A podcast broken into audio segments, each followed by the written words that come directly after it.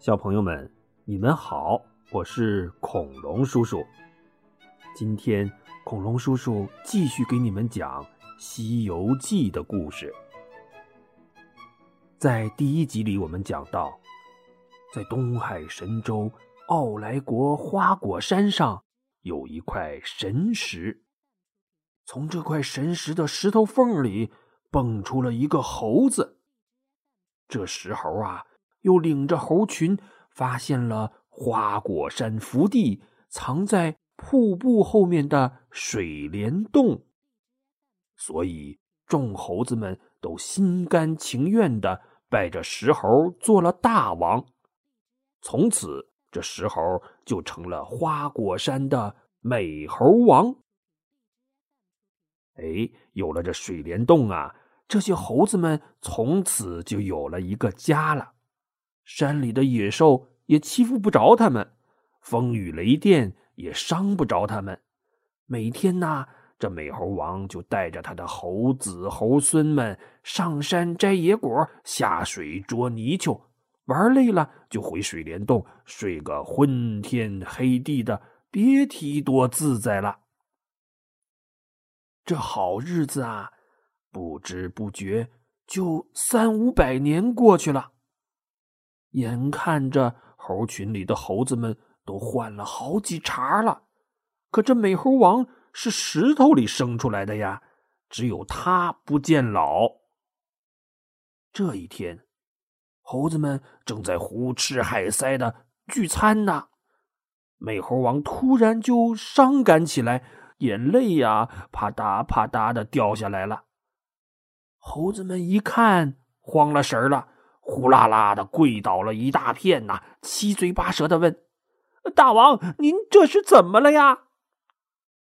美猴王说：“哎，看着你们在我眼前快活的样子，就想起了你们的爷爷、你们的爸爸，他们也曾经跟我一起快活过，忽然就有点伤感。”猴子们没听明白呀，又七嘴八舌的问。大王啊，你也太不知足了！我们祖孙几代都跟着大王快活，不被山猫野兽欺负，也不被人间帝王约束，想怎么玩怎么玩，为什么就伤感了呢？猴王说：“虽然我们逍遥自在，可是我们的命还是由阎王爷管着呢，就像你们的爷爷爸爸一样，到了年寿了，还不是要去见阎王爷吗？”小朋友们，你们听说过阎王爷吗？在中国神话传说里呀，这阎王爷是专管人间生死的神仙。据说人死了之后都得到他那儿去报道。所以猴子们听美猴王这么一说，一下子都愣住不吱声了。有的想起了自己过世的爷爷，有的想起了去世的奶奶。更多猴子想到了自己早晚有一天也逃不过一死啊！水帘洞里忽然就呜呜咽咽的哭成了一片。这时候，突然一只很老很老的通背猿猴走到美猴王跟前，捋着胡子说：“呃，大王啊！”您今儿个怎么突然想到了生啊死啊这么高深的问题呀？我听说这世界上啊，只有三类人能搞明白这生死的问题，而且还能长生不老呢。美猴王一听，顿时两眼放光，他一把抓住通背猿猴的胳膊，急切的问。哪三类人？你快说，快说！呃，我听说一种人是佛陀，一种人是仙人，还有一种人是神圣。他们呐，都能长生不老，活得跟天地山川一样长久。通背猿猴认真的回答道。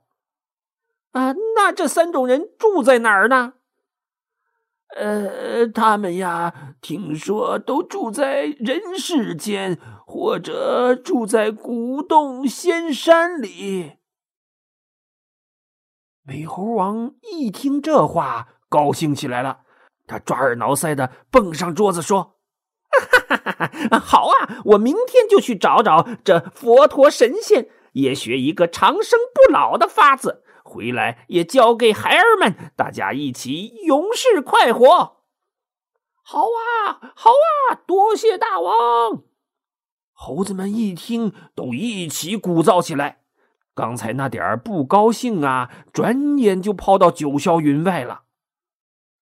这些猴子们可都是急性子。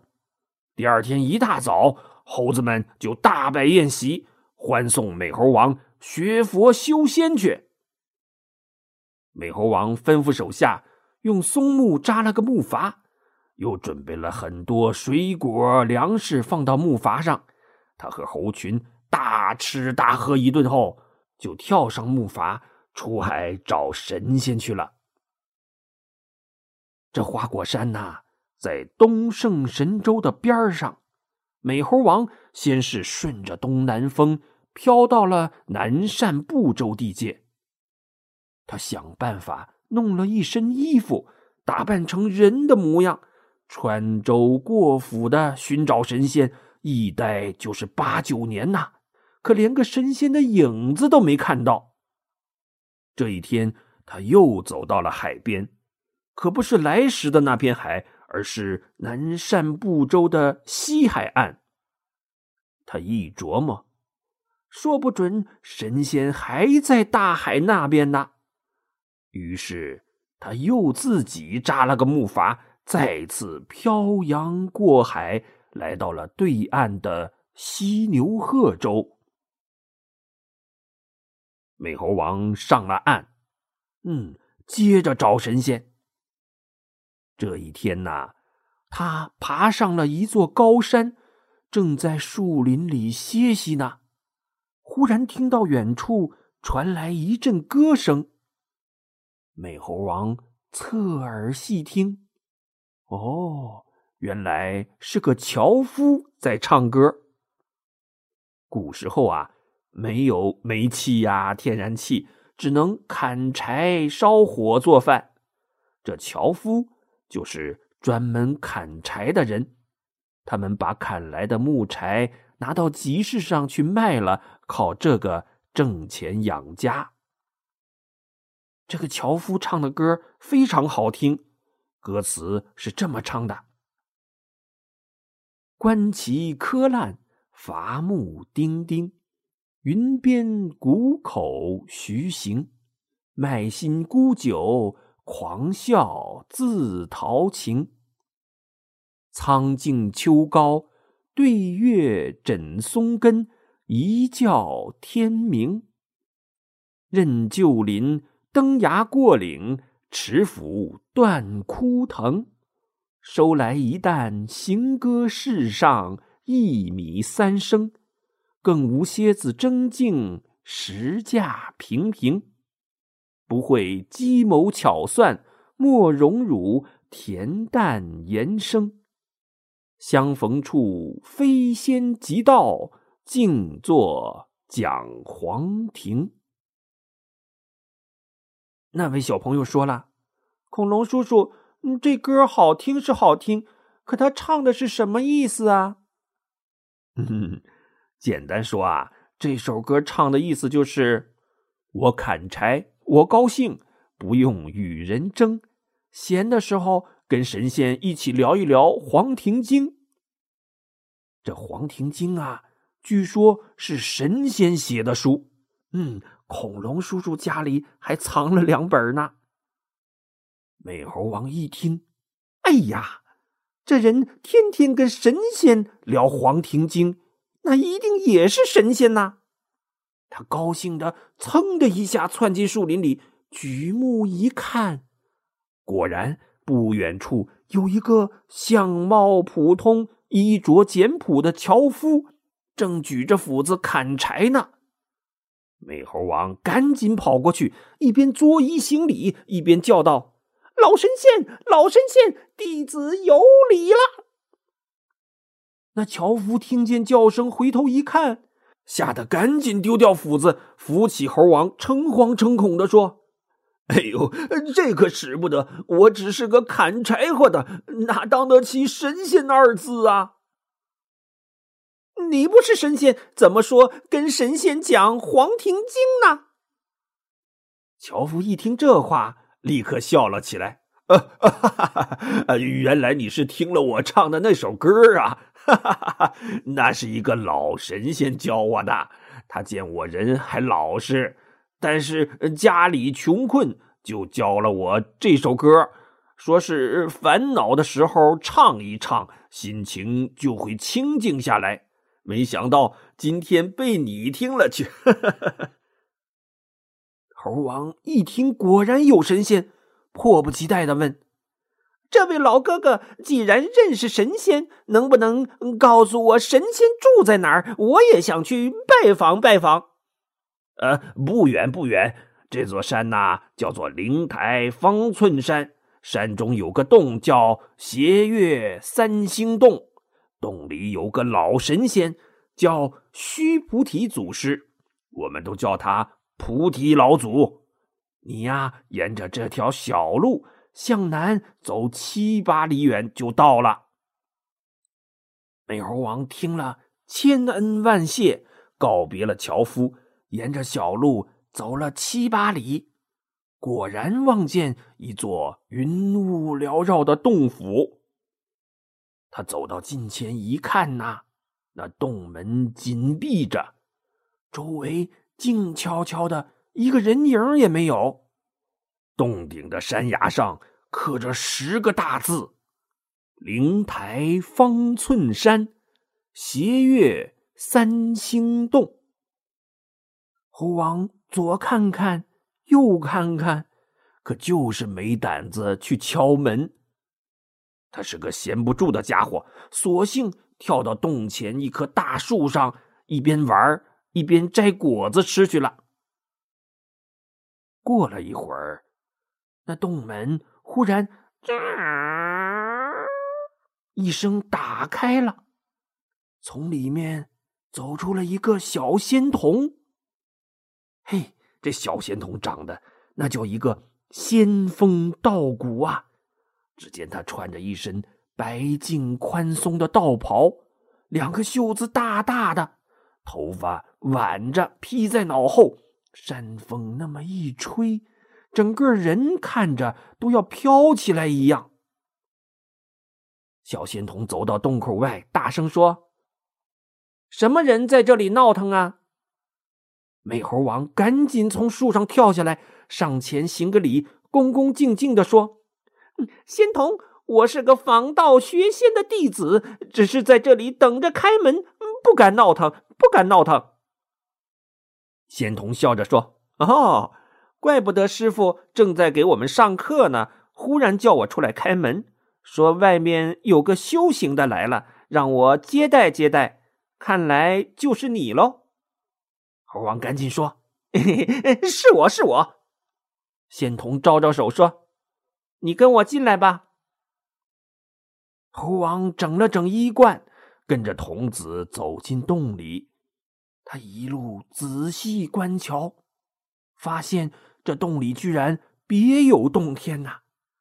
楼阁亭台层层叠叠的，可比他的水帘洞大多了。美猴王随着童子来到了一个玉石堆砌成的高台底下。他抬头一看，嘿，上面果然有个老神仙正端坐在高台上呢。那一定就是菩提老祖了。美猴王赶紧扑通一声跪在地上，一边不停的磕头，一边高喊：“师傅，师傅，弟子可算找到您了！”菩提老祖捋着长长的白胡须说。你是从哪儿来的呀？说清楚了，再拜我也不迟。弟子是东胜神州傲来国花果山水帘洞人士。菩提老祖一听，脸色一沉，喝道：“哼，把他给我赶出去！原来是个油嘴滑舌的骗子，哪里是什么修行的人？”猴王吓得赶紧磕头，大声说：“我说的都是老实话，不敢欺骗祖师啊！”既然你说你老实，怎么说是从东胜神州来的？从那儿到这里，隔着两重大海，还有一座南赡部洲，你是怎么找到这里的？弟子漂洋过海，四处游历，嗯，有十几年了，这才渐渐寻访到这里。嗯。十几年寻访到这里，也算是个有心人。嗯，你姓什么？叫什么？师傅，我没有父母，天生是从石头缝里蹦出来的，所以无名无姓。您就给我取个名字吧。菩提老祖心里暗自高兴。嗯，这个徒弟居然是天地养育的精灵。不错，不错。你起来走走，给我看看。猴王跳起身，拐呀拐的走了两圈。菩提老祖笑了，点点头说：“ 呵呵呵呵，看你的样子，活脱脱就是个吃松果的猢狲。就把猢狲的‘孙’子去掉反犬旁，取这‘孙’字为姓吧。”好，好，好，多谢师傅，俺以后嗯就姓孙了。师傅慈悲，有了姓，嗯，再替俺起个名字吧。嗯，我这些徒弟论辈分排到你这里，正好是悟字辈的，就给你起个法名，叫孙悟空，好吗？好，好，好。从今往后，俺就是孙悟空了。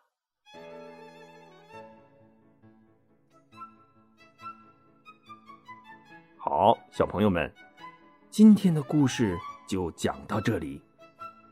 在今天的故事里呀，有一个字谜，你们还记得菩提老祖的那个山洞叫什么吗？对，叫。斜月三星洞，为什么叫斜月三星洞呢？哎，这斜月三星啊，就是一个字谜。你能猜到斜月三星是个什么字吗？在下一集的故事里，我们让菩提老祖来揭晓答案，好不好？好。我们下期节目再见。